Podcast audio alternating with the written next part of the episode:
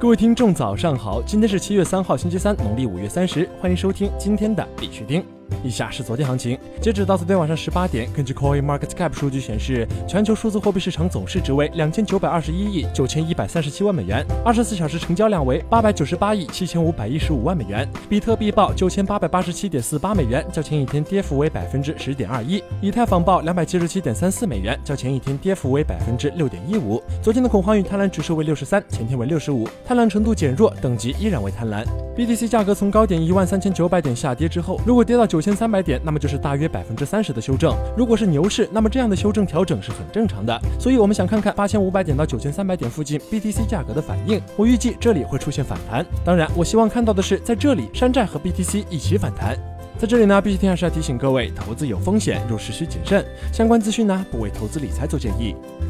以下是新闻播报。今日头条。赵长鹏表示，即将提出的期货交易平台 Binance Futures 杠杆率高达二十倍。据 The Block 消息，币安宣布将在未来几个月推出期货交易平台 Binance Futures。币安 CEO 赵长鹏在台北地区举行的亚洲区块链峰会上表示，Binance Futures 最初将以高达二十倍的杠杆率支持 BTC USDT 期货，但预计该平台最终将支持更多货币以及更高的杠杆率。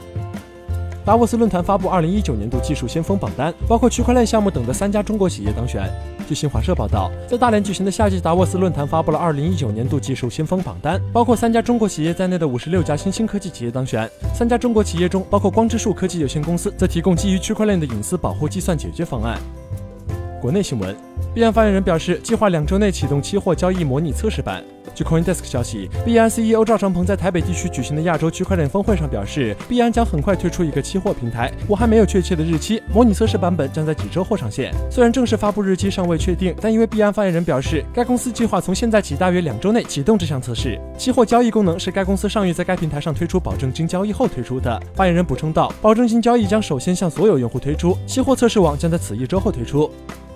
初恋 True Chain 严正声明表示，官方及初恋主创人员不支持传销资金盘。初恋 True Chain 作为知名公链，全世界包括中国存在一批打着 True Chain 初恋名义、初恋核心主创名义，纯做资金盘、传销甚至虚假诈骗的项目。作为坚实的区块链技术基础设施打造者，初恋技术团队的态度是明确的：官方及初恋主创人员不支持传销资金盘，社区也要警惕任何传销资金盘，务必注意资金安全。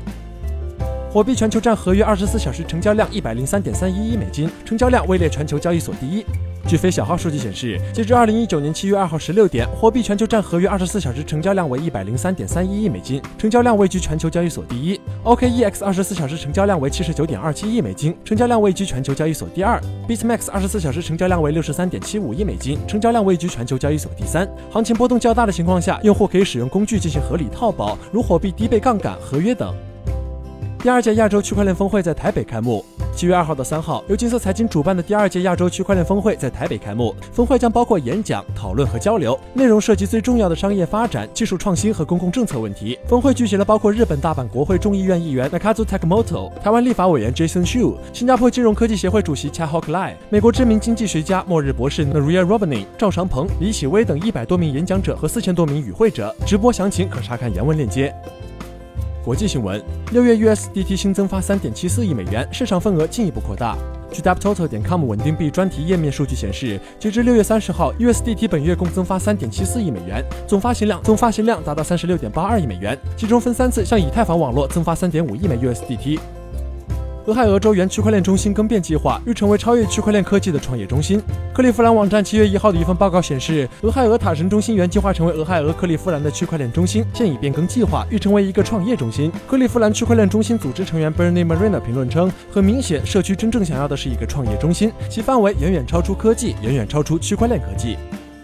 印度央行副行长表示，加密货币会严重破坏反洗钱和 FATF 框架。据深链财经消息，FATF 新规一经提出，赢得各国央行代表们的支持。印度央行副行长 Kanango 此前表示，在国际上，虽然不同的国家对加密货币的监管反应并不统一，但普遍认为加密货币会严重破坏反洗钱和 FATF 框架，这对市场诚信和资本控制产生不利影响。如果超过临界规模，还会危及金融稳定。日本国会议员竹本直树认为，FATF 对区块链和加密货币的监管标准在立法者中树立了很高的期望，特别令人感兴趣的是，它对金融安全问题有着长期的影响。未来一年，在某些国家，加密货币监管法规可能不再一片空白。